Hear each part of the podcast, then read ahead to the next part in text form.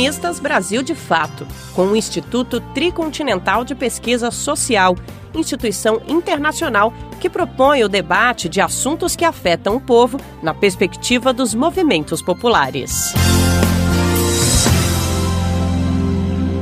Desde a crise de 2008, quando tivemos o acirramento das políticas neoliberais, o mundo ficou oscilando entre crises e protestos, já que essas políticas não apresentaram nenhuma resposta em relação ao desmonte de instituições, do desemprego, doenças, fome. E aí, nesse contexto, a pandemia do Covid-19 veio como um choque, que denominamos como corona-choque. Com ele, as tendências destrutivas do capitalismo neoliberal foram escancaradas. Aqui a gente vai destacar quatro dessas tendências. A primeira é o aprofundamento da financiarização. A gente teve um inchaço do setor financeiro em detrimento do setor produtivo. A segunda é a aceleração do declínio dos Estados Unidos, com o fortalecimento do papel da China, com um Estado que foi capaz de controlar o vírus dentro de suas fronteiras, e a civilização neoliberal ocidental não foi capaz de responder essa crise à altura.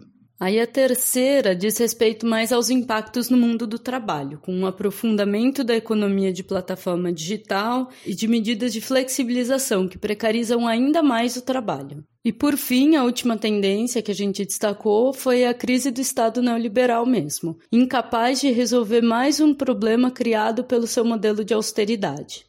O Corona Choque mostrou a lição das experiências de combate ao Covid-19 construídas pela China, Cuba, Venezuela e o estado de Kerala, na Índia. Elas mostraram que se uma sociedade é organizada por suas organizações populares, então há capacidade para ação pública. A ideia é mostrar que novos desafios foram colocados para a esquerda mundial, entre eles a necessidade de estar ao lado do povo. Então, combinando isolamento social com direito à vida, acesso à alimentação, aos cuidados em saúde, além do combate das políticas de austeridade e o resgate financeiro para aqueles que provocaram a crise em primeiro lugar.